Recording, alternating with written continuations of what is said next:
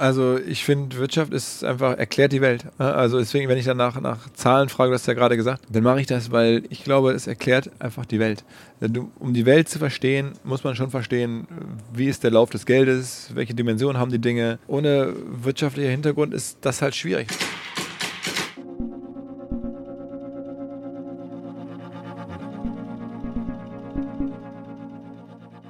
Hallo und herzlich willkommen zu einer weiteren Ausgabe von Unterwegs mit dem DB Mobil Podcast mit mir, Sebastian E. Merget und heute einem Gast, der etwas mitgebracht hat, das nicht einen Schatten, sondern im Prinzip die Mutter aller Schatten vorauswirft. Philipp Westermeier im Gepäck, das OMR Festival 2023. Wer nicht weiß, wer oder was dieses Festival ist, der oder die wird heute ganz genau herausfinden, was es ist und ich hoffe wirklich für jeden, dass es überhaupt noch Tickets gibt, um dabei sein zu können. Wir reden aber natürlich auch mit Philipp darüber, wie es so weit kommen konnte und wir sprechen darüber, wie er das überhaupt durchhält. Stichwort Fitness, Spoiler Alert, ich habe ihn herausgefordert. Aber vielleicht die wichtigste wichtigste Frage aller Fragen kommt irgendwann im Laufe dieses Podcasts auch zur Sprache.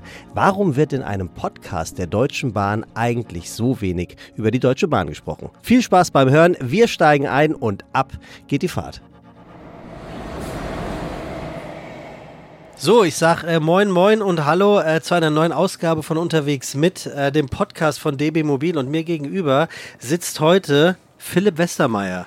Hallo. Moin. Moin. Ähm, ich habe hier was aufgeschrieben, Philipp. Ich möchte das gerne vorlesen, weil das ist ja wirklich irre, was du für eine Vita hast. Vorstandsassistent bei Bertelsmann.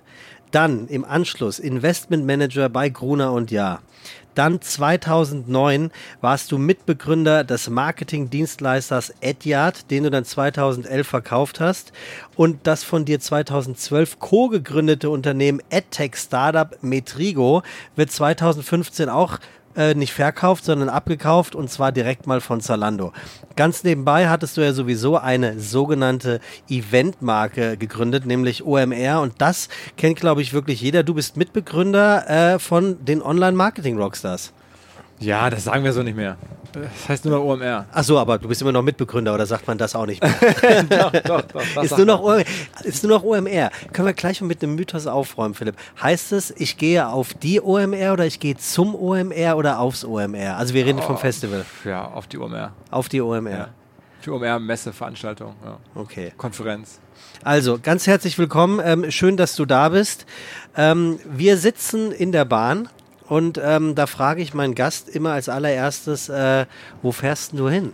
Nach Hamburg, nach Hause.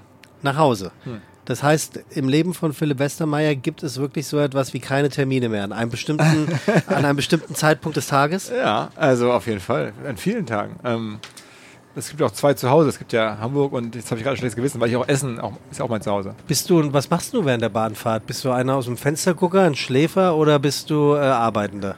Ähm, sowohl als auch. Ich arbeite recht viel auch, ich lese viel und ähm, schlafen kann ich nicht so gut. Versuche ich auch mal, dann döst man so rum.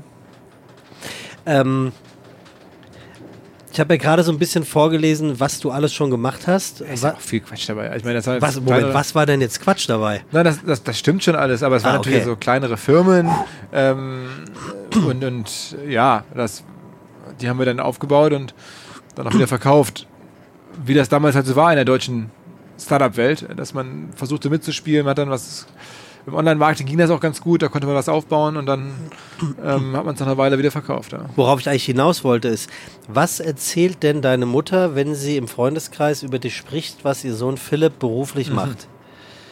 Der ist selbstständig, würde ich sagen. So einfach? Ja, Punkt. selbstständig, ja, und dann, dann womit? Ja, wahrscheinlich würde meine Mutter sagen, Fachverlag oder macht so eine Messe Sowas halt. Das, äh, heute war meine Mutter, heute Morgen äh, war ich noch in Hamburg, da war meine Mutter bei uns im Büro tatsächlich, also zu Besuch in Hamburg und hat dann gefragt, äh, was denn die ganzen Leute die ganzen an den, an, den, an den Monitoren machen. Bei dir in der Firma? Ja, ja, das ja. stehen natürlich so wir, hunderte von Monitoren rum. Ja.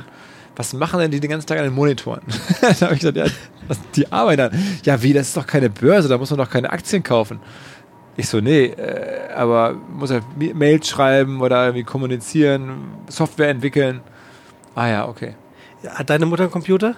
Ja. Also gut, das heißt also sie. Sie kennt das eigentlich schon. Sie, eigentlich, ich war auch über die Frage ein bisschen überrascht, muss ich sagen.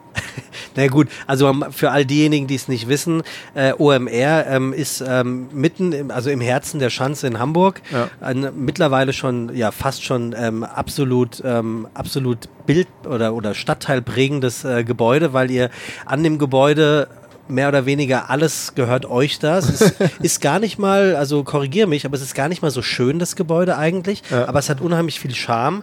Und ähm, wann immer man bei euch vorbeigeht äh, oder auch reingeht, hat man das Gefühl, hier möchte man arbeiten. Es ist irgendwie eine, eine, lockere Atmosphäre. Irgendeiner grillt, irgendeiner spielt Tischfußball, irgendeiner steht am Monitor, der nächste ist an der Barista, macht Barista an der Kaffeemaschine und es wird trotzdem gearbeitet.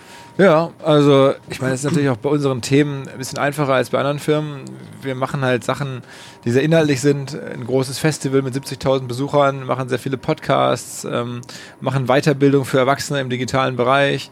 Ja, das sind alles, oder, oder Softwarebewertung machen wir auch noch. Das ist jetzt nicht ganz vielleicht so ähm, positiv oder so, so ganz entspannt. Das ist dann schon ein bisschen ernsthafter und, und so. Aber ähm, die anderen Sachen sind halt auch leicht und locker. Ne? Also nicht, dass es jetzt irgendwie wenig Arbeit wäre, aber ähm, man kann das aus so einer starken, intrinsischen Leidenschaft heraus machen.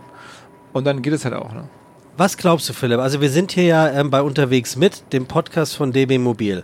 Und ähm, du hast einen ähm, sehr erfolgreichen ähm, Podcast, den du selber auch hostest. Äh, der heißt auch äh, OMR Podcast, mehr oder weniger ein Wirtschaftspodcast, mhm. in dem du eigentlich wöchentlich oder zweimal, zweimal wöchentlich, die Woche, zweimal die Woche wirkliche Größen ja, vorzugsweise aus der freien Wirtschaft empfängst, aber immer mal wieder auch ein paar Ausbrecher hast, bekannte Fernsehköche oder Hersteller von, von irgendwelchen Sportschuhen, ähm, die das, das Hobby irgendwie zum Beruf gemacht haben. Ähm, aber du bist ja trotz alledem unter dem Strich ähm, sowas wie der Godfather of Podcasts in Deutschland. Also wenn man, wenn man darüber nachdenkt, wann kamen eigentlich Podcasts in Deutschland so auf und wie überhaupt, dann ist es schon sehr eng mit deinem Namen verbunden. Zufälligerweise vielleicht, ja. Ich meine, das ist äh, insofern, also erstmal haben wir 2015 damit angefangen. Und ich weiß deswegen auch sehr genau, weil ich 2014 äh, Zwillinge bekommen habe und dann habe ich die halt. Du, wie hast du das gemacht? Äh, mit meiner Frau zusammen. So. Ähm, und dann haben wir die, oder dann habe ich die tatsächlich morgens, so früh morgens um fünf, halb sechs, mit dem Kinderwagen hin und her geschoben, damit meine Frau mal ausschlafen konnte, ohne die Kinder irgendwie äh, neben sich zu haben, die dann geschrien haben. Und dann habe ich mich so gelangweilt bei diesen Ausfahrten mit, den, mit dem Kinderwagen morgens früh. Die Kinder schliefen. Dann habe ich halt angefangen, amerikanische Podcasts zu hören. Mhm. Und das hat mir echt gut gefallen. Und dann war ich teilweise zwei Stunden unterwegs. Meine Frau war dann schon total nervös. So dem Motto, wo warst denn du so lange mit den Kindern? Ich so, ja, ich habe Podcast gehört. Und dann kam halt ein paar Monate später dann die Idee, 2015, das auch sowas mal selber zu machen, mit rund um Digital-Marketing-Themen. Naja, und daraus ähm, wurde dann immer mehr, irgendwann wurde es immer breiter. Digital-Marketing wurde zu Digitalwirtschaft, unter die Klammer Digitalwirtschaft passt alles. Und dann waren wir recht früh dran. Und dadurch, dass wir auch dieses Thema Digitalwirtschaft und Marketing so bespielen und ich da eine Präsentation hatte, habe ich dann immer auch allen erzählt, Mensch, das nächste große digitale Thema, das wird Podcast sein alles, meinst du? Sagst du nur, weil du selber einen machst und so. Ähm, aber das war halt, da gab es halt ganz wenige. Da war, haben wir teilweise auch Leute angefragt, ob sie bei uns im Podcast zu, äh, zu Gast sein wollen oder so. Und da war so, was ist ein Podcast? Was willst du von mir? Ähm, das war so die Phase und haben wir halt das Glück gehabt. Am Ende bin ich da meinen Kindern sehr dankbar. Ähm, früh, früh dabei gewesen sein. So ist es ja immer im Unternehmerleben. Es ist immer die Frage von Timing und irgendwie einem Zeitfenster, das gerade aufgeht und sich irgendwann wieder schließt und du musst halt in, während des Zeitfensters dabei sein und das haben wir gehabt. Glaubst du, ähm, wenn, wenn du es nicht, ähm, ich sag's jetzt mal äh, bewusst groß entdeckt hättest, dann gäbe es zum Beispiel jetzt hier diesen Podcast nicht, weil es nicht so viele Podcasts in Deutschland gäbe oder hätte es jemand anders? Da, natürlich hätte es jemand anders entdeckt. Also es wäre auf jeden Fall gekommen. Das Medium passt total in die Zeit. Also es ist ja on demand, ähm, also ne, wie bei Spotify, wie bei Mediatheken, wie bei Netflix, überall auch. Ähm, und äh, Audio ist groß in den USA, wie gesagt, war es schon immer größer. Ich habe ja nicht umsonst amerikanische Podcasts gehört. Ähm, das wäre auf jeden Fall gekommen. Aber das, das Praktische war halt, was ich gerade meinte, dass wir so das Ohr so ein bisschen der Digitalwirtschaft hat, hatten und in die richtige Zielgruppe immer von Podcasts erzählt haben. Das, heute weiß das ja keiner mehr, weil die Leute, die heute Podcasts hören, wir reden jetzt acht Jahre später, die waren da dann zum Teil irgendwie noch in der Schule, ne? die haben gar nicht verfolgt, wer da in der Szene das Thema angekurbelt hat. Aber das, so hatten wir auch einen kleinen Vorsprung und ähm, wir haben das halt so ein bisschen mit evangelisiert. Aber das, also das gäbe es auf jeden Fall. Wo steht der Podcast heute? Ich würde mal sagen, vielleicht bei der Hälfte dessen, was er noch werden kann. In ähm, Deutschland oder weltweit?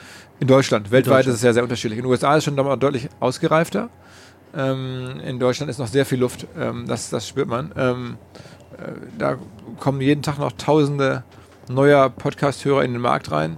Ähm, ich tippe, dass wahrscheinlich die meisten Formate, die heute ähm, die heutigen Hörerzahlen in den nächsten drei, vier Jahren ganz automatisch verdoppeln werden. Einfach nur, weil es mehr Menschen gibt, die Podcasts hören. Aber ähm, wird sich der Podcast technisch weiterentwickeln oder in seiner Art? In die Menge an Hörern.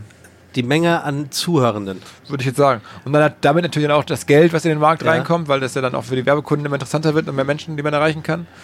Und dann ähm, mit dem, mit dem werden dann noch neue Leute mit dem Geld irgendwelche Sachen machen, noch bessere Sachen produzieren, sich noch mehr Arbeit machen äh, und so.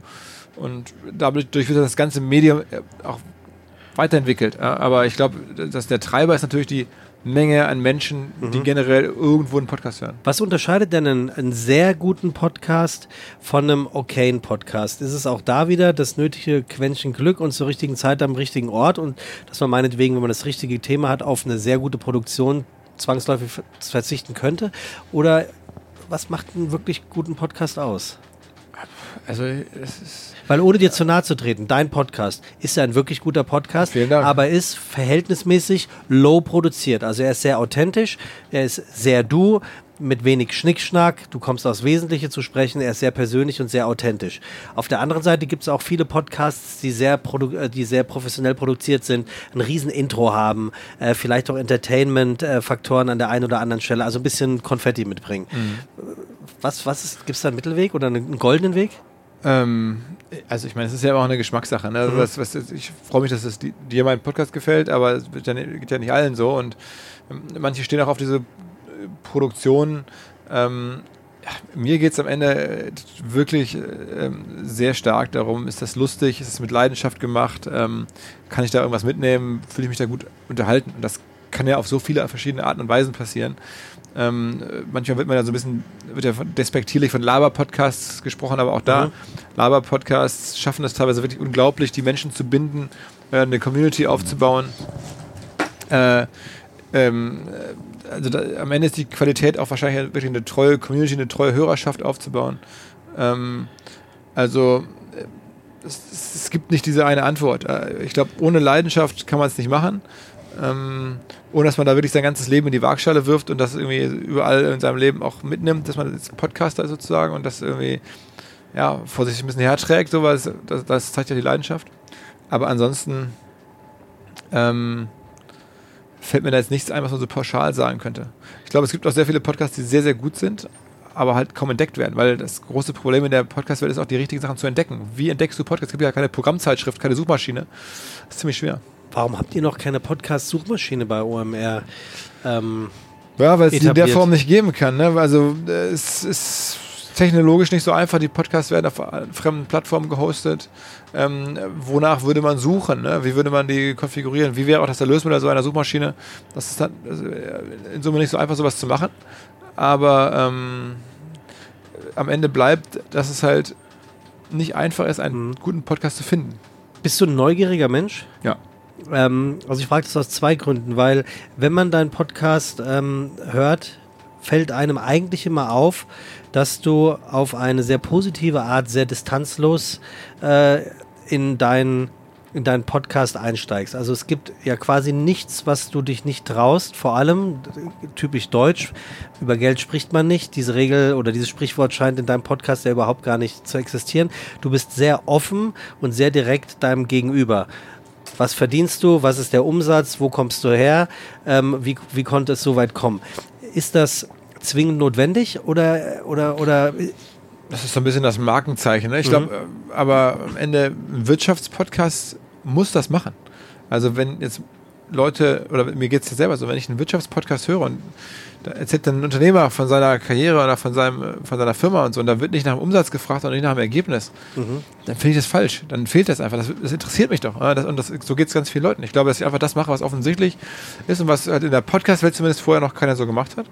Ähm, Weil es auch noch nicht so viele Podcasts gab, offensichtlich. Ne? Und ähm, das, das ist, ist jetzt eigentlich ja total naheliegend. Und, aber ja, vielleicht kostet es ein bisschen Überwindung, wenn man so ein bisschen so Hemmung hat. Aber das kann man auch charmant fragen.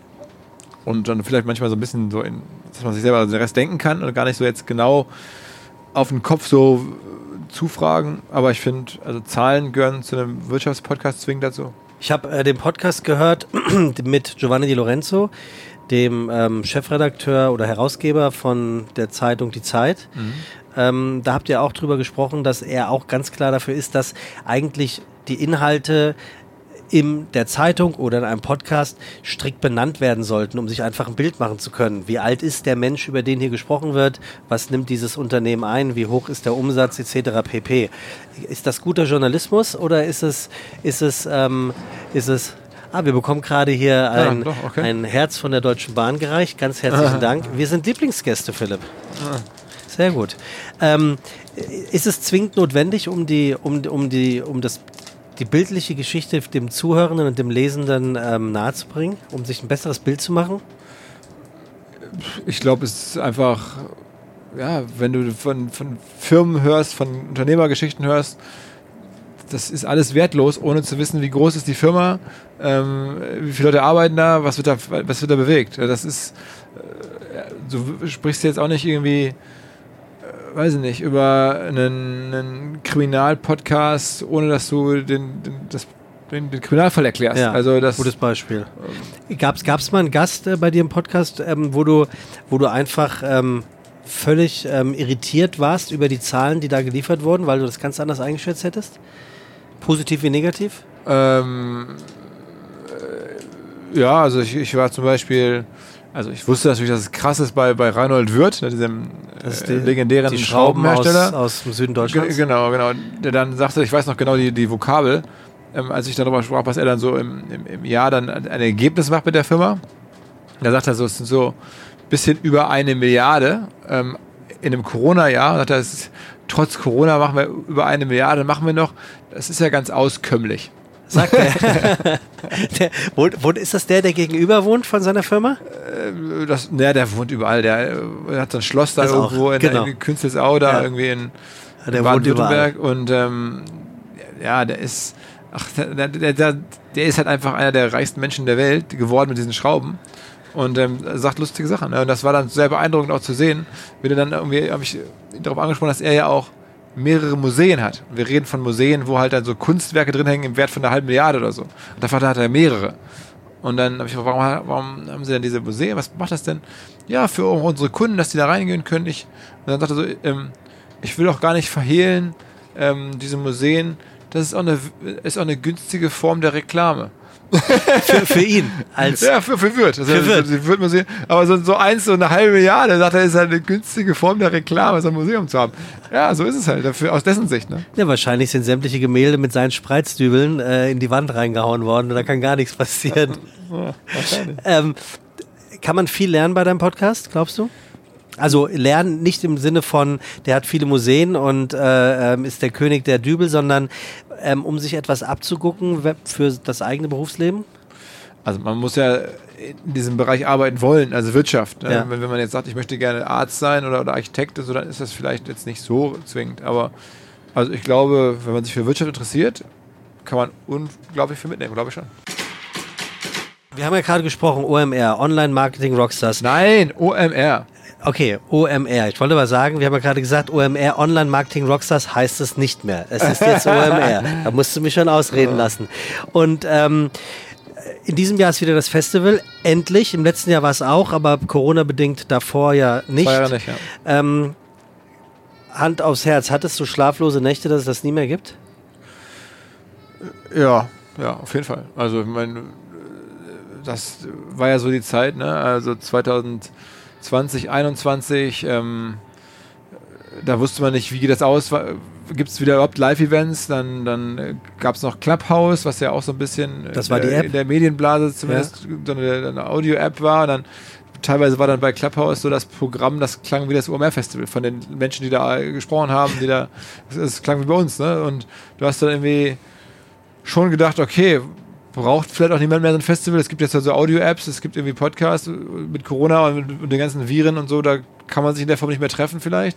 ähm, und mit irgendwie äh, Maske vor Mund und so, da machen das die Leute auch nicht mehr. Ja, und ähm, da hatte ich schon das Gefühl, ich, es könnte sein, dass das so nicht mehr wiederkommt. Wie würdest du das OMR-Festival beschreiben für diejenigen, die es nicht wissen, die nicht wissen, wovon wir gerade sprechen? Es ist ähm, eine Messe für die Digitalwirtschaft, so als, als in der Basis. Da geht es um Geschäfte und, und, und Kunden und, und, Anknüpfen, Verknüpfen, Netzwerken so in, für ja, Leute aus, aus, aus äh, Digitalbereich. Aber da das halt eine sehr junge Branche ist und da das halt eine sehr neue, moderne Branche ist, ist das halt irgendwie angereichert durch äh, Konzerte, durch äh, Lesungen jetzt in diesem Jahr, durch ähm, äh, ganz viele so, so tiefe Workshops durch Abendessen. Mittlerweile in ganz Hamburg gibt es halt, ein, äh, was wir so Side-Events nennen, also Frühstücke, Abendessen, irgendwelche Meetings, die man so, an denen man teilnehmen kann, quer durch die Stadt. Ähm, und ja, ist halt so eine, so eine neue Art, äh, eine Wirtschaftsmesse oder eine Wirtschaftsplattform zu bauen. Ja. Zwei Tage, 70.000 Leute, die ganze Stadt in Hamburg ist dann voll mit, mit, mit auch unseren Gästen. Ähm, so ist das. Also das kann man sich jetzt nicht so richtig vielleicht vorstellen, wenn man nicht da war, wie das auch dann, ne, wie, was so in so Messehallen an Menschen reinpasst, wie groß da die Bühnen sein können. 800 äh, Referenten haben sehr, sehr viele interessante Persönlichkeiten auf den Bühnen. Also ich finde, du hast das reichlich äh, bescheiden gerade erklärt. Das stimmt natürlich alles, was du sagst, aber unter dem Strich ist es wie ein Rockfestival, äh, nur für, für berufstätigende Menschen, die äh, sehr, sehr viele ähm, Interessensfelder haben und sicher europaweit, teilweise weltweit nach Hamburg begeben. Mittlerweile ist es so groß, dass eine sehr große Straße in Hamburg gesperrt wird, ähm, um einfach äh, diesen ganzen Menschenfluss ähm, ich glaube, jeder, der auf der, in Hamburg mal auf einer Messe war, weiß, dass Hamburg einfach zu wenig Parkplätze hat. Äh, da, da, muss halt einfach mal eine Straße gesperrt werden. Und es ist wirklich absoluter Talk of Town. Eigentlich zwei Wochen davor und zwei Wochen danach. Was ihr da auf die Beine stellt, auch von Speakern und Speakerinnen und von Acts, die dort auf der Bühne stehen. Letztes Jahr war, glaube ich, Quentin Tarantino am Start. Ähm, Ashton Kutcher, Ashton Kutcher war am Start. Kai Pflaume moderiert einfach eine Sidebühne weg. Du moderierst die Riesenbühne weg, hast dort eine Expertenbar, wo alles an Prominenz Bands äh, äh, ähm, sitzt, was man sich nur vorstellen kann, in einer vermeintlichen Nebenrolle, weil die echten Superstars dann sogar auch noch auf der Bühne sitzen. Also das ist schon äh, ein ganz großer Tamtam, -Tam, den er da macht. Aber ähm, korrigiere mich, wenn da meine Beobachtung eine falsche ist. Es ist auch immer wieder aufs Neue ein so ein kleiner Tanz auf der Rasierklinge, wo ihr euch ausprobiert, ob eine Neuerung funktionieren kann. Ich, erri ich erinnere mich, vor ein paar Jahren habt ihr das äh, Cashless Payment System aus, ausprobiert und das ging kräftig in die Hose. Ja, genau. Also da, das Event wächst halt und das hat sich von, von einem ganz kleinen Seminar quasi oder von einem 200-Mann-Event dann im ersten Jahr. Ähm, davor waren Seminare und die Seminarteilnehmer sind dann zu dem ersten, äh, zur ersten Konferenz gekommen und dann wurde es halt daraus immer mehr und ähm, ja, das ist halt so als Hobby gewachsen und wir haben versucht, das so gut wie möglich zu machen. Äh, und aber das ständige Wachstum war auch ständig irgendwie neue neue Lösungen zu finden. Ne? Also ich meine, wenn du 200 Leute hast, ist was anderes, als wenn du 4000 hast. Und wenn du dann immer 16.000 hast, ist das anders als 4000. So, und da mussten wir halt jedes Jahr oder, oder jedes zweite Jahr echt immer neue, neue Probleme lösen. Und mal geht dabei was schief. Zum Beispiel, wie du es gerade beschrieben hast, äh, das war eines der größten Probleme, als wir auf einmal da standen und tausende von Menschen in die, in die Hallen wollten oder in den Hallen schon drin waren und man konnte nicht mehr online bezahlen. Und es ging nur Online-Bezahlung, man kam nicht mehr rein, man konnte sich nur online registrieren. Auch das ging nicht mehr. Und da hast du ja am Ende bei so einem Festival jetzt auch nicht viel Zeit zu sagen, jetzt lassen wir alle hier stehen und warten mal, was in zwei Stunden die Techniker sagen. Ähm, weil Leute haben ja Termine, Leute sind irgendwo angemeldet und so. Und naja, dann ähm, haben wir da die Hallen äh, Mikrofone angeschaltet und gesagt, okay, jetzt folgendes, jetzt ist alles umsonst hier und äh, jeder kann rein, ähm, um halt das Problem zu lösen. Und sowas war sicherlich ein Extremfall, aber Probleme gab es immer. Naja, also ein Extremfall, der 150.000 Euro gekostet hat. Ja, genau, habe ich schon mal so überschlagen. Ähm, das, Gott sei Dank war das damals noch ein bisschen kleiner, ähm, aber trotzdem waren halt sehr viele Leute in den Hallen und wenn du dann das Essen quasi verschenkst, dann, so dann ja. Was, was, was, bist du derjenige, der es letzten Endes entscheidet und sagt, all for free? Ja, klar, es ist ja am Ende äh, als Chef der Firma meine Verantwortung, ja. Scheiterst du oft in deinem beruflichen Leben? Bislang äh, habe ich Gott sei Dank kein richtig großes Scheitern erlebt. Also ich habe halt sehr große Probleme erlebt in der Pandemie. Wir haben zwei Jahre lang kein Event machen können, mussten ein Event absagen. Ähm, dann noch ein weiteres Jahr konnten wir ein Event nicht durchführen.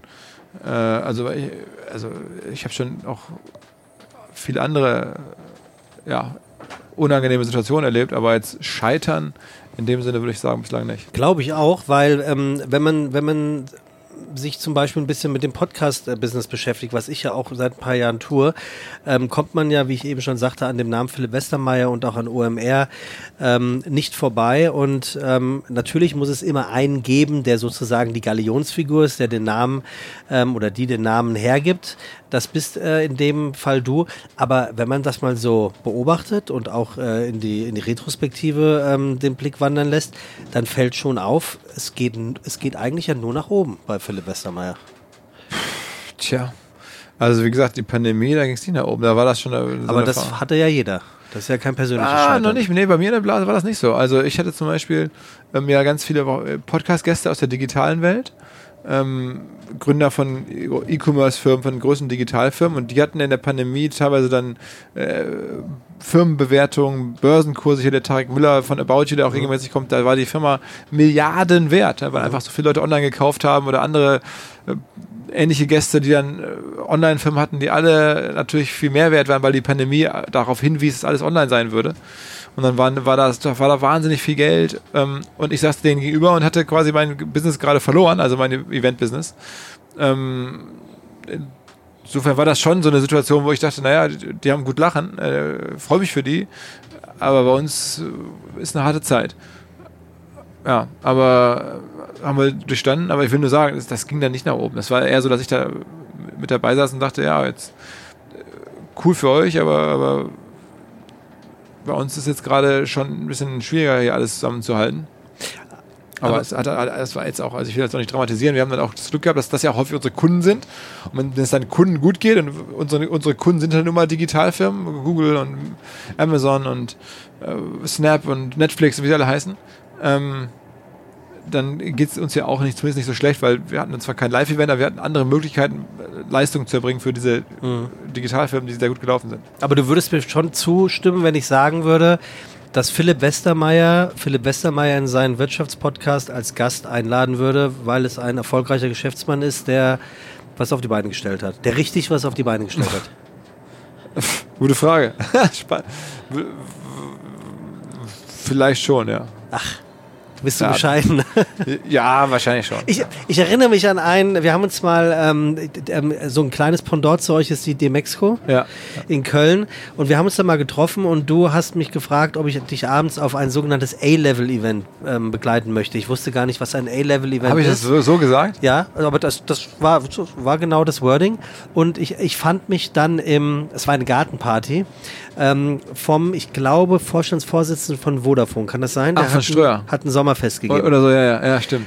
Und das Erstaunliche war nicht nur dieser riesengroße Garten, der so gefühlt zwei Fußballfelder groß war, sondern das Erstaunliche daran war, wir sind dort diese nicht enden wollende Einfahrt gemeinsam hochgeschlendert. Und ich glaube, ich kann das ja genauso sagen. Du, du siehst ja eher von der Kleidung immer wie jemand aus, der alles beruflich machen könnte, äh, aber jetzt nicht unbedingt Vorstandsetagenlevel, weil du bist immer mit einem Sneaker, äh, einer, einer bequemen Hose und einem, und einem Sweatshirt unterwegs. So. Ja.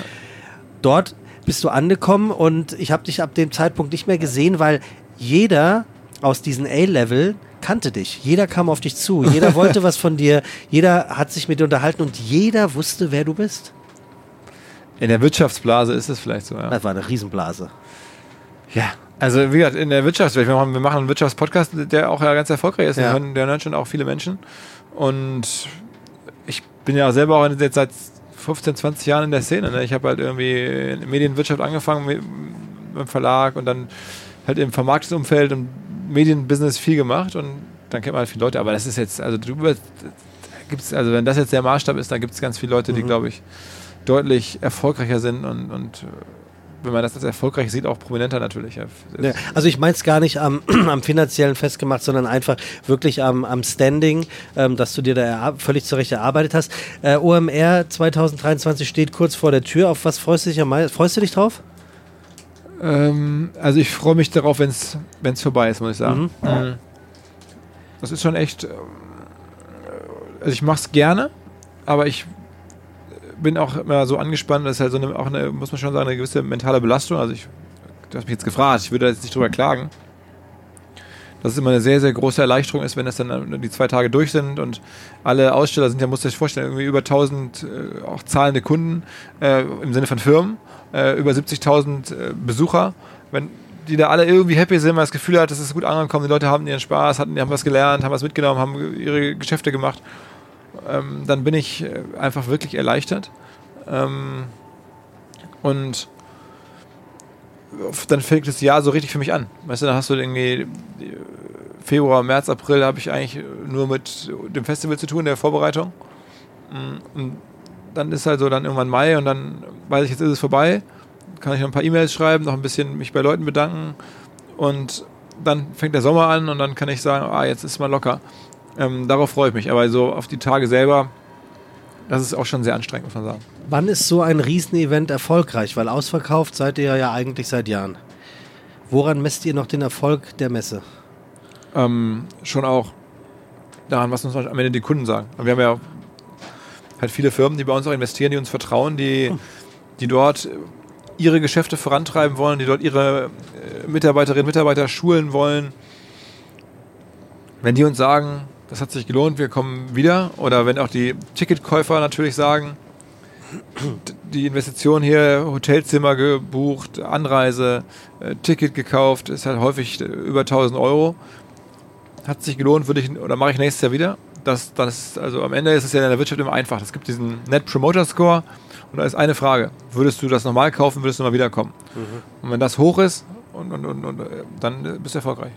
Ich habe jetzt schon ein paar Mal gesagt, ähm, dass wir mal ein bisschen so ein Bild zeichnen müssen, äh, um, um den Menschen, die OMR nicht kennen und das Festival äh, nicht kennen, zu sagen, was es ist. Je länger ich darüber nachdenke, je länger ich mit dir spreche, desto klarer wird mir, das ist kein Bild, das ist ein, ein Gemälde, das ist fast schon, schon eine Wandmalerei. Ja, weil es so groß ist. Also, um dort jetzt doch nochmal dran weiterzumalen. Also, auf diesem Festival tritt zur Mittagspause Sido auf und gibt ein Konzert. Mhm. Oder Scooter oder Materia. Abends gibt es ein Konzert mit Casper. Äh, die, äh, ähm, äh, ich weiß nicht, wen ich jetzt noch alles vergessen habe. Dann sitzt Quentin Tarantino auf der einen Bühne und Echten Katscher auf der nächsten. Dieses Jahr ist, glaube ich, Serena oder Venus Williams? Serena Williams. Serena Williams da. Ähm, es gibt x andere, die ihr noch im Köcher habt. Es ist auch immer für die eine oder andere Überraschung äh, gesorgt. Wie bekommt man denn einen Quentin Tarantino? Wann fängt man an, einen solchen Superstar zu akquirieren? Wie lange dauert eine Zusage und was kostet so eine? Ähm, also, man fängt in dem Sinne an, dass man über Jahre das Event entwickelt, dass man ähm, Leute kennenlernt, Netzwerk aufbaut. Brauche ich jetzt nicht unbedingt selber, sondern wir haben ja Leute, die wir kennen in den USA, ähm, die dort über die Musikbranche oder Filmbranche solche dort leben, dort ihre Netzwerke haben, spricht mit denen, überzeugt die erstmal von, von man sagt, zeigt denen, was wir da machen, dann sind die irgendwie angefixt und, und Fans und dann sprechen die ihre amerikanischen Bekannten und Freunde an. Und dann müssen sich halt Sachen auch irgendwie mal ergeben. Also bei den ganz großen Stars, da ist jetzt äh, nach meinem Verständnis keine Frage des Geldes, sondern das ist halt so, der Tarantino, ähm, der kommt einmal im Jahr äh, planmäßig nach Europa, nämlich zum Filmfestival in Cannes in Frankreich. Was ja so ein bisschen um genau, Zeit Ja, das war im letzten Jahr war es genau unsere Zeit, ein paar Tage davor. Und dann gab es halt da die, die, die, die, Nähe und der wusste, dass wir auch Interesse haben, dass er bei uns auftritt, hat er sich das angeguckt und fand das scheinbar jetzt nicht so schlecht, aber kannte es natürlich auch nicht näher. Hat dann aber gesagt, okay, wenn mir jetzt hier einer die Flüge bezahlt, also im Sinne von der fliegt jetzt irgendwie nicht, nicht da irgendwie äh, Economy Class, das kann man sich ja vorstellen. Ähm, und dass sich darum kümmert, dass ich davon vernünftig hin und her komme. Und dann wollte er, glaube ich, noch nach, nach Tel Aviv, wo seine Frau herkommt. Dann würde ich in Hamburg vorbeikommen. Naja, und dann ähm, ähm, habe ich gesagt, okay, ja, das fände ich toll, wenn du kämst und ich übernehme die Flüge. Und dann und bis zu dem Zeitpunkt hatte er schon mal was von OMR gehört, glaubst du? Oder, oder, müsst, oder nee, pitcht ihm, nee, dass nee, das, das, ja das, würde, das würde dann schon noch von den, von den Leuten äh, vorgestellt werden, dann auch mal so ein Videocall. Ähm, aber das, äh, häufig sind das ja auch interessierte Leute, die dann, also, die gucken, was gibt es für Bühnen auf der Welt. Ne? Wenn du dann von zwei, drei Leuten hörst, das musst du dir mal anhören, das musst du dir mal anhören. Und so hatten wir halt jetzt über dieses, dieses Netzwerk über verschiedene Seiten mal so Zugriff und das mal so über, über längere Zeit irgendwie äh, gedroppt und dann äh, kam es da zu einem Call und sagte, okay, dann, dann machen wir das. Und, und so geht es dann immer weiter. Jetzt kennt der wiederum andere Leute da in der, in der, in der Hollywood-Welt oder in, in der, in der Tech-Welt. Ne, weiß ich nicht, lerne ich den einen kennen und dann kennt der wiederum auf einem gewissen Niveau den anderen. Also das entwickelt sich dann so. Ähm, aber ja, wir haben am Ende ein Team von drei, vier, fünf Leuten, die jetzt nicht alle hauptberuflich, aber von uns bezahlt, ähm, da schon auch Leute ansprechen, mit Leuten Kontakt aufnehmen, äh, OMR vorstellen, die Möglichkeiten vorstellen. also Fest Festival Gold Digger, die sozusagen ähm, ja, ich würde mal sagen Evangelisten, ne? also die, die da einfach, so heißt es ja in der, in der, Branche, die einfach das Produkt irgendwie erklären. Ähm, das ist ja, ist ja, also soll man es als Außendienst zu sagen, ich weiß es nicht, aber ähm, am Ende ist es eine Art Außendienst. Ah, okay. Ich habe das nicht gewusst, dass die Evangelisten heißen, habe ich wieder was gelernt. Ja, so und, heißt es aber, aber in so Tech-Filmen immer generell. Sehr, sehr so, passend. Ich, ja. ich kenne Business Angels, dann hört es bei mir auch schon auf. Und das ist wahrscheinlich. ja, das, ist, das ist was anderes. Genau, das ist was anderes. Ähm, wären wir jetzt hier bei OMR, dem Wirtschaftspodcast, dann ähm, wäre wär jetzt die Fra nächste Frage, was, was, kost, was bekommt so ein Quentin Tarantino, um auf diesem Festival aufzunehmen? Ich ja Neben Business Class und Hotel? Äh, das ist meistens nicht über Geld zu regeln. Also das, Ach, wirklich ist, nicht? Also ich kann das in dem Fall nicht mehr ganz genau sagen weil dann auch nochmal Leute mitfliegen. Und da sind da unterschiedliche Pakete. Und am Ende hat man da schon auch natürlich. Äh, Aber es sind jetzt keine Kosten. 5 Millionen. Nein, also können wir gar nicht bezahlen. Ja. Wer ist, ähm, wenn du, wenn, wenn, wenn ich dir den schenken würde oder die, den oder die du haben wärst, wer, wer ist dein absoluter Traumgast fürs Festival? Also ich bin ein großer mal, Fan von Jay-Z zum mhm. Beispiel. Das ist ein Amerikaner, der so viele verschiedene Branchen berührt und ich seit ja, 20 Jahren verfolge. Und der äh, Ehemann von Beyoncé. Ja, aber vor allem selber, Rapper, selber Rapper Unternehmer. Produzent, Unternehmer, ja. Ähm, so, das wäre so jemand, aber es gibt, ich glaube, ich bin jetzt kein Fan unbedingt von seinen ganzen Aktivitäten, aber wenn Elon Musk käme, hätte dieses Event sofort global nochmal andere Strahlkraft, weil dann, dann, dann wäre das auf einmal ein Thema. Wenn der da auf der Bühne sitzt, keine Person auf der Welt kann ein Digital-Event, eine Wirtschaftsmesse generell, kann man sagen, so verändern wie Elon Musk. Wenn Elon Musk zu, nenn mir irgendeine Messe, selbst zu einer, weiß ich nicht, Windkraftanlagenmesse oder zu einer äh, Lebensmittelmesse, wenn Elon Musk auftritt, ist mehr los, als wenn da jeder andere Mensch der Welt wäre. Mhm. Woran liegt das? Ist das, weil es ein Menschenfänger ist? Weil der, also er. Ja, weil der wirtschaftlich einfach unfassbar polarisiert aber auch. Ja, sehr, der, der ne? ist in der, also wir reden ja von Wirtschaft, ne? So, mhm. und der hat einfach die Wirtschaftswelt auf eine Art durchgespielt. Ist das, was Elon Musk in der Wirtschaftswelt ist, jemand wie Jeremy Fragrance äh, für die Entertaining-Welt? ähm, und ich glaube, ähm, äh, Jeremy Fragrance und Elon Musk, das ist, sind schon, schon, da sind schon einige äh, Level dazwischen. Ähm Inhaltlich ja, aber um eine spezielle Zielgruppe anzuziehen, macht der Jeremy Fragrance äh, ja, ja gefühlt wohl. Aber, aber Elon Musk zieht diese Leute ja an aufgrund seiner Erfolge und mhm. aufgrund seiner innerlichen äh, Sicht auf die Dinge. Jeremy Fragrance ist ja, ist ja, sagen wir mal, jetzt eine prominente Person, aber jetzt niemand, wo man jetzt sagt, Mensch, den will ich jetzt innerlich unbedingt hören. Das, also schon sicherlich mal, aber jetzt Runter, runter, oder sagen wir anders, runtergebrochen auf den unbedingten Willen, das durchzusetzen, was man durchsetzen möchte. Also ich will Jeremy jetzt nicht Unrecht tun und ich will auch jetzt Elon Musk nicht, äh, ich bin auf gar keinen Fall bin ich da irgendeine Art von Fanboy oder so. Ja.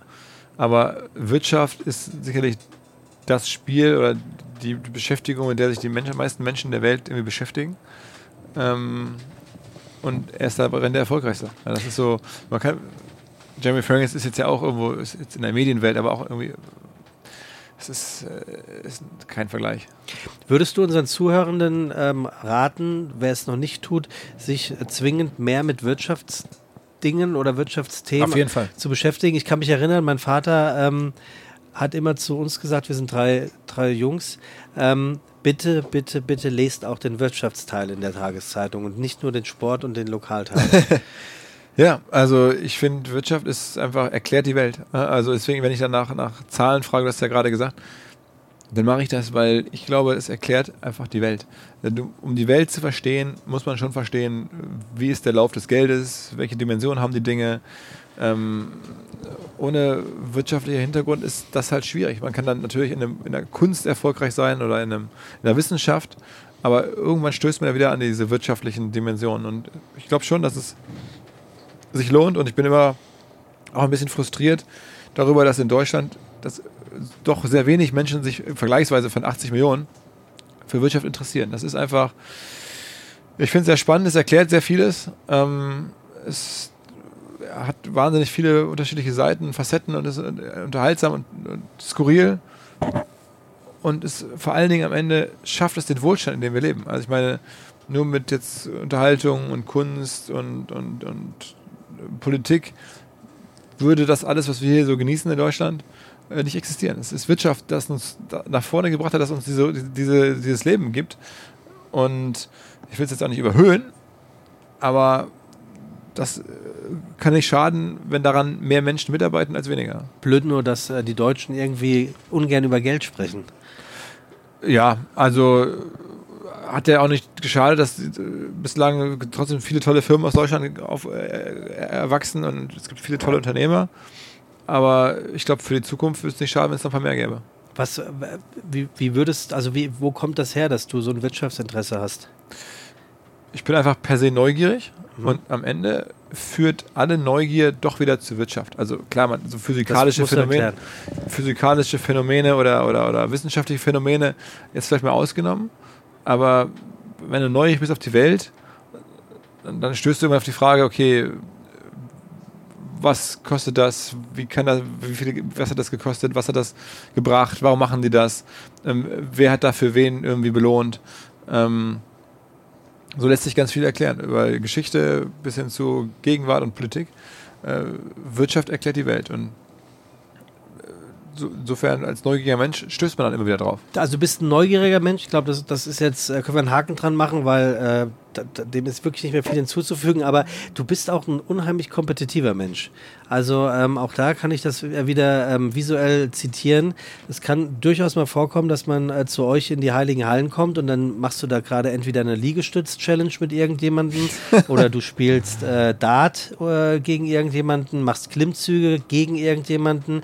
Ich selber bin auch schon mal reingekommen und du hast gesagt, los, äh, Planks äh, hinlegen. Glaub, du, hast, du, hast, gewonnen. Ja, ich habe gewonnen. Äh, Weil du einfach sehr gut trainiert bist. Ja, danke. Ähm, aber äh, du bist, wo, wo kommt, wo kommt nee, der das, Wettkampf? Das, das ist, ich bin eher so verspielt. Also ich bin, okay.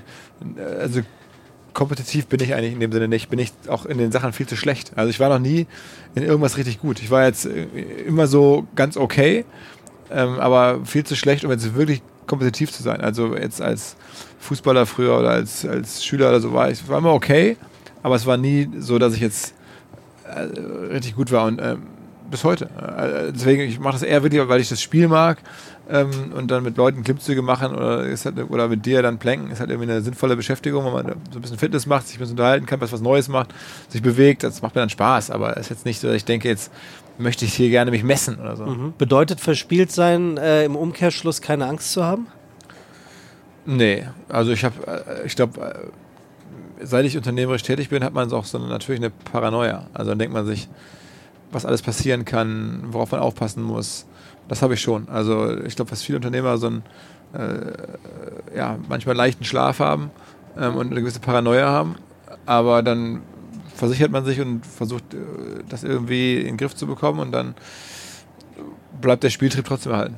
Gibt es einen, der würde dem jetzt so ein bisschen entgegensagen, äh, auch wieder in einem Podcast äh, mit Giovanni Di Lorenzo gehört, der sagte, wenn die Leute Schiss haben, dann kommen sie nicht weit mit ihren Ideen. Mhm ich glaube, ich weiß, was er meint, ist aber auch ein bisschen sehr vereinfacht dahergesagt, oder? Ja, also das ist, ist, ist schon richtig, aber so angstfrei zu sein, das ist nicht so einfach. Also ich, ich, hab, ich bin halt nicht so angstfrei. Ich habe schon äh, versuche mich immer von den Ängsten frei zu machen, aber äh, das heißt ja nicht, dass ich jetzt per se einfach so komplett selbstbewusst angstfrei da, daherlaufe. Aber sie könnte dich blockieren. Ja, aber wenn man darüber nachdenkt und das versucht bewusst äh, sich da äh, sozusagen drüber nachzudenken und sich bewusst zu entscheiden, hey, jetzt lasse ich mich mal nicht von meiner Angst dominieren, sondern ja. Äh, gehe jetzt hier dieses kalkulierte Risiko ein, das mache ich schon häufiger. Ihr habt eine Kooperation oder eine Art von Zusammenarbeit mit der Deutschen Bahn zum OMR-Festival. Ja. Was, was passiert da? Da gibt es verschiedenste ähm, Wagen oder Abt ne, nicht Abteil, sondern wirklich die richtige Wagen, ja. ähm, die an den Tagen am 9. und 10. Mai von Berlin nach Hamburg fahren, wo dann halt exklusiv die auch Gäste unseres Festivals ähm, drin sein können. Also das, der ganze Zug ist meistens voll, aber dann haben wir so ein paar Wagen, wo dann auch ein bisschen ähm, ja, die Szene zusammengebracht wird, aktiv für die Leute, die da Bock drauf haben. Ähm, Gibt es auch noch ein paar, paar Schulungen, wer das möchte. Ist gerade im Entstehen, so war eine Idee, weil halt die Erfahrung zeigt, an den Tagen ist halt der Zug voll mhm. ähm, aus Berlin nach, nach Hamburg und dann haben wir so ein bisschen gemeinsam entschieden mit der Bahn, das eher auch aktiv anzunehmen. Ja. Aber ähm, da ist noch mehr Luft. Ich träume eines Tages davon, wirklich einen Sonderzug zu haben, so wie bei den Auswärtsspielen. Mhm. Also das, das ist eigentlich, wir würden bestimmt einen Zug füllen. Aber ähm, auf der Strecke Hamburg-Berlin brauchst du halt keine Sonderzüge, weil es gibt genügend. So wie beim Bauer Agency Cup. Da gab es auch immer für all die Werber ähm, gab zwei Züge, einer aus Süden, einer aus Norden. Ja? Das waren alte Schweizer ausrangierte Züge, weil die natürlich genau wussten, zu was die ganzen Werber äh, imstande sind, auf dem Weg äh, zum Fußballturnier ähm, sozusagen äh, diesen, diesen Zug zu einem absoluten Partyzug zu machen. Aber stimmt, das ist eigentlich sehr naheliegend, einen Sonderzug zum OMR-Festival einzuführen, der eigentlich in seiner ganzen Länge, und wir, wir reden, glaube ich, von, ich will jetzt nichts Falsches sagen, aber ich glaube von knapp 400 Metern, wenn es ein langer ICE mhm. ist, ähm, das ist dann schon ordentlich. Ne? Ja, 800, ja. 880 Leute pass, passen dann da rein. Ja. Ja, also ich, ich bin ja ein großer Fan der Bahn. Ich finde, Sonderzüge sollte man noch häufiger machen. Nachtzüge sollte die Bahn dringend noch einführen. Ja. Könnte man auch zum Festival, wenn wir da keine Betten haben, dann muss halt ein Nachtzug nach Berlin zurückgehen. Ja. Ähm, ne, darüber könnte man mal reden, dass man vielleicht dann wirklich Berlin pendeln kann. Ähm, über Züge, dass man nicht den letzten Zug um 9 Uhr um 10 fährt, sondern später und dann so. Also ich bin, verfolge die Bahn und manchmal denke ich mir, ja, es gibt echt, die Bahn ist auch eine, eine kleine so äh, Wunderland, in dem man noch ein bisschen ähm, weiterbauen könnte. Wird der ähm, OMR-Zug ähm, nach Hamburg von Berlin, wird der gebrandet von außen? Das weiß ich nicht. Weil das wäre ja auch eigentlich schön. Ne? Also schön, ja. ihr seid ja, ihr seid ja die Branding-Meister. Also in, in, Hamburg ist, ist ja spätestens ab nächster Woche wahrscheinlich äh, nicht mehr zu übersehen, dass dieses Festival ganz kurz bevorsteht. Ähm, was, was ich auch echt immer visuell einfach eine, eine riesen Meisterleistung finde. Es steht ein riesengroßes ähm, Banner gerade in Hamburg. Ähm, Wer ist Bernd? Wo ist Bernd? Danke, Bernd. Danke, Bernd. Kannst, Danke, Bernd. Kannst, kannst, du erzählen, wer, ja, wer, wer ist Bernd? Was, also wir haben das muss man sagen, wir haben jetzt sozusagen die, das Messegelände in Hamburg ähm, zum Teil. Ach, auf der Heide. Genau. Zum Teil ähm, eingeschalt so mit so riesigen ähm, ja, Planen und ja. Bannern. So, so wird auch viele Zäune gebaut, so, um das alles sauber zu Menschen zu steuern. Und da ist ja so eine, weiß nicht, 50, 60 Meter lange Wand entstanden und dann war die Frage, was können wir da hinhängen? Man darf nicht einfach irgendwo Werbung aufhängen, das geht nicht. Da ja. muss, man, muss man sich äh, alles genehmigen lassen und so. Und wir fanden jetzt auch Eigenwerbung so ein bisschen blöd. Dann dachten wir, was können wir denn da hin äh, schreiben? Und dann war die Idee, äh, wir bedanken uns bei dem Hamburger Messechef, der ist nämlich äh, das letzte Jahr jetzt dabei, genau, der geht Ende des Jahres in Rente. Bernd auf der Heide. Und ähm, der Bernd auf der Heide und der hat aber sozusagen uns ja auch mit begleitet von den ganz kleinen Anfängen, hat uns den Weg in die Messe ähm, geebnet und uns echt immer unterstützt. Und dann dachten wir, machen wir jetzt anlässlich dessen letzten Dienstjahres schreiben wir da ganz groß Danke, Bernd. Sehr smarter Move. Irgendwie auch sehr hamburgerisch, äh, na nachbarschaftsmäßig. Also ihr seid ja im Prinzip mit eurem Büro fast schon auf dem Messegelände. Ihr seid auf dem, einem sehr kreativen Gelände. OMR ist dort, die Bullerei GmbH sitzt dort, das Restaurant der Bullerei ist auch da. Mhm. Es gibt äh, das alte Mädchen mit einer, die, die Bier, eigenes Bier braut und eben die Messe. Ähm, ja, da sagt man sich schon mal Danke. Ja. Ich weiß ja, du bist ein sehr sportbegeisterter Mensch. Und äh, du joggst, du machst deine Klimmzüge, du fährst, glaube ich, auch Fahrrad. Mhm. Und ähm, in diesem Podcast ist es ja so, dass äh, nicht der ähm, Host, in dem Fall ich, das Gastgeschenk bekommt, von demjenigen, der kommt, sondern mein Gast bekommt von mir immer ein Geschenk. Mhm. Ich habe mir überlegt, was gebe ich denn, was könnte ich denn einem Menschen wie Philipp Westermeier schenken, was keine Compliance-Probleme äh, mit sich führen könnte und was aber in meiner, in, in, meiner kleinen Firma, äh, was aber in meinem, in meinem, ähm, ja, Befürworten wirklich gut passen würde. Und ich, du weißt ja, dass ich äh, Hit-Training mache. Mhm. Und ich wollte oder ich schenke dir hiermit eine sogenannte Hero Challenge mhm. äh, in Hamburg. Das bedeutet, du kannst wählen zwischen fünf oder sieben Mal am Stück in der Woche mit mir trainieren zu gehen. Einmal eine Stunde Hit-Training. Traust du dir das zu? Ein, einmal oder das jetzt siebenmal? Von Montag bis Sonntag oder fünfmal die Woche. Es gibt zwei Möglichkeiten. Einmal gehen entweder also, sieben Also das heißt dann jeden Tag eine Stunde? Genau. Um 7 Uhr morgens, wenn du willst. Um 7 Uhr morgens? Naja, du, wenn du sitzt ja normalerweise im Kinderabteil, dann fährst du eine Stunde später. Also wir können das gerne mal machen. Ähm, vielleicht um 7 Uhr. Gibt es auch eine 8 Uhr Session ja, oder sowas? es gibt auch jede Menge andere Sessions. Also Sport macht mir schon Spaß. Ich äh, sehe jetzt immer bei dir bei Instagram, dass du da irgendwie aktiv bist und ähm, dass sich das auch... Lass es uns probieren. Also ich würde dann erstmal sicherlich die, die kleine Variante nehmen von Montag bis Freitag. Das sind dann fünf Stunden, jeden Tag eine Stunde. Ja, why not? Ja. Die Brücke, die ich damit schlagen wollte, ist, wie entspannt ein Philipp Westermeier? Ähm, Sport gucken im Fernsehen, Sport Aha. machen oder Amateursport gucken. Ich fahre sehr gerne zu irgendwelchen äh, Sportplätzen, auch wo dann von mir aus irgendwie Hockey gespielt wird oder Fußball, Landesliga oder weiß nicht, Basketball. So, also, nicht, das muss gar nicht das ganz große Stadion sein, aber in Hamburg, ich gehe eigentlich regelmäßig irgendwie Sport gucken oder mach mit Freunden irgendwie Sport. Das ist so das Hauptthema. Oder, oder guck halt irgendwie dann amerikanische Sachen im, äh, weiß nicht, hör mir das an oder guck, verfolgt natürlich amerikanische mhm. Sportarten. So. Glaubst du, dass, ähm, dass Bescheidenheit ein, ein, ein, Teil deines beruflichen Werdegangs ist? Ich möchte jetzt äh, beabsichtigt das Wort Erfolg vermeiden, weil das wäre dir eventuell unangenehm, aber glaubst du, dass Bescheidenheit ein Geheimnis deines Erfolges ist? Wirkst immer sehr bescheiden. Ich kann es nicht genau sagen. Also, es ist ja nichts, was man jetzt sich auferlegt oder so, sondern oder oder oder oder jetzt äh, also der, der Vorteil ist, glaube ich, dass ich oder was mit mir passiert ist äh, beruflich ist nicht war nicht zu planen. Ich habe gerade mit einem Kumpel darüber gesprochen, das war einfach nicht abzusehen, dass mhm. jemand ich habe es nie äh, angestrebt, so ein Festival zu machen. Das war ein Hobby. Ja? Ich habe nie angestrebt, einen Podcast professionell zu machen. Ähm, nichts von dem, was jetzt so mein Leben aktuell dominiert, war irgendwie geplant. Oder war jetzt so mein Wunsch. Oder nach dem Motto, ich möchte jetzt gerne diese und diese äh, Rolle haben.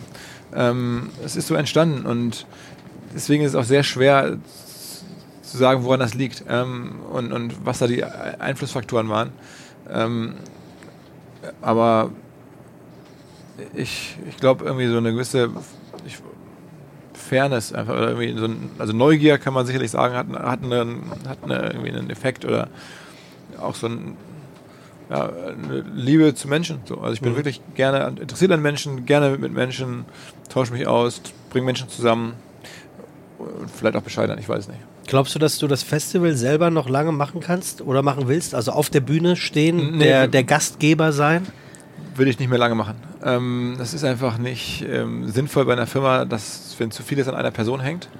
Und ähm, ich würde es lieber äh, auf immer mehr Personen verteilen. Mhm. Äh, so. Und OMR ist viel zu eng mit Philipp Westermeier verbunden. Das muss äh, mehr werden. Ich hatte dieses Jahr schon ein, zwei ähm, Moderatorinnen, die ich sehr schätze, angefragt, ob sie nicht auch Lust hätten, die Bühne von mir zu moderieren. Das passt auch noch nicht. Die eine hat gerade ein Kind bekommen, konnte diesen Tag aber nicht moderieren. Aber in den nächsten Jahren ist mein Ziel, hinter der Marke nochmal und hinter anderen Kolleginnen und Kollegen äh, nochmal zurückzutreten. Das muss so sein, sonst hängt das zu sehr an mir und das Unternehmer scheiße. Ähm, das ist auch nicht mein Leben, da jetzt so, ähm, so eine öffentliche Figur zu sein. Ich bin Unternehmer und äh, mein, mein Ding ist Unternehmertum. Wo geht so ein Festival noch hin? Also was, was kann es da noch Superlative geben? Ähm, ich glaube, man kann das schon noch ähm, in Hamburg gerade weiter ausbauen. Mhm. Also jetzt haben wir 70 Flächentechnisch. Ja, Besucherzahlen, flächentechnisch. Man könnte in, in Hamburg das Kongresszentrum nahe, nahe dem Dammtorbahnhof mit dazu mhm. nehmen. Man kann das Heiligen Geistfeld mitten in der Stadt, wo man der Dom ist, mit dazu nehmen. Es gibt das Millantor-Stadion, wo der FC St. Pauli spielt, das kann man dazu nehmen. Ähm, man könnte zusätzliche Betten schaffen, indem man halt Schiffe im Hafen hat, quasi ne, so Hotels quasi reinfährt oder bestenfalls sind die eh schon da, dann wäre das nachhaltiger. Ähm, da gibt es schon auch so Träume, die man haben kann. Ob, ob das wirtschaftlich sinnvoll ist und ob das auch irgendwie genehmigungsfähig ist, weil in der Stadt sowas zu machen, muss man ja auch mit der Politik, mit den Behörden das alles abklären. Man kann ja nicht einfach entscheiden, mhm. ich mache das jetzt alles. Ähm, aber Träume kann man haben und ich glaube, wenn man jetzt äh, dazu Lust hat, das muss ich mal so ein bisschen auch rausfinden und auch bei der Stadt natürlich sehen, wie die das sehen, kann man das sicherlich schon auch weiter ausbauen und ähm, es gibt ja auch, wie gesagt, einige Menschen, auch gerade international, die noch nicht da waren. Ähm, also Luft ist da schon noch. Das, dieses Thema digital, weil um das es ja bei uns geht, Digitalisierung, das sind so viele Menschen, äh, die, die sich dafür interessieren. Wir könnten dieses Jahr, ähm, wenn wir die, wenn es die Hotelknappheit nicht gäbe und das Gelände größer wäre, könnten wir locker 100.000 Menschen zu Gast haben. Ähm, aber es geht infrastrukturell gar nicht. Insofern, Luft wäre noch da.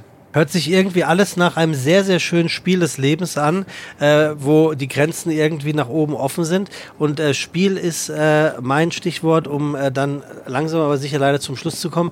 Ähm, alle meine Gäste bekommen zum Schluss äh, der Aufzeichnung immer aus dem Fragebogen von Marcel Proust eine Frage gestellt, mhm.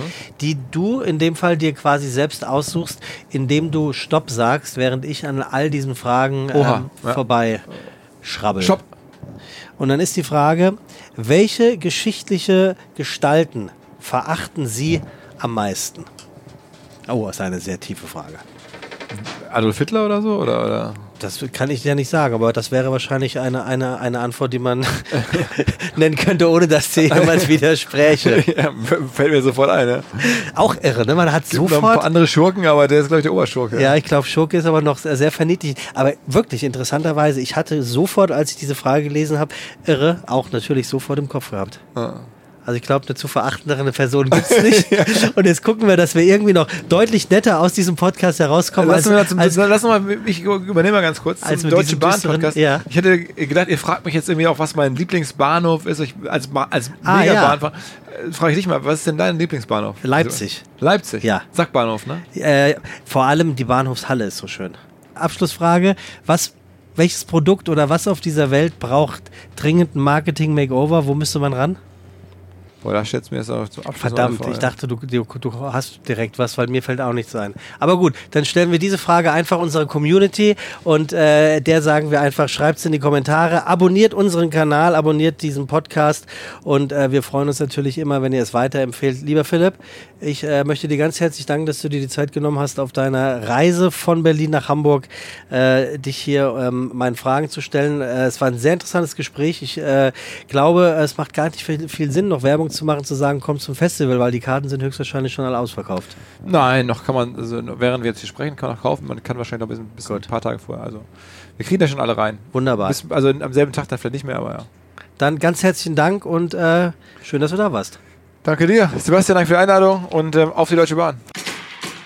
So, Freunde und Freundinnen, da bin ich wirklich mal gespannt, wo habe ich mich da reingequatscht, diesen Menschen, der wirklich erfolgsverwöhnt und vor allem erfolgshungrig ist, in eine Fitness-Challenge reinzuquatschen. Macht aber nichts, ich hoffe, euch hat die Ausgabe genauso gut gefallen wie mir und wer weiß, vielleicht sehen wir uns ja auf der ein oder anderen Gelegenheit auf dem OMR-Festival. Ich darf nämlich auch eine Bühne moderieren und ganz zum Schluss möchte ich noch darauf hinweisen, surft doch mal bei dbmobil.de vorbei und schaut euch unsere Artikel Artikel an zum nachhaltigen Reisen und vor allem auch die Promi-Porträts. Das lohnt sich wirklich. Wir hören uns in zwei Wochen wieder und dann mit Marie Nasemann an Bord. Bis dahin, kommt gut durch die Welt, euer Sebastian.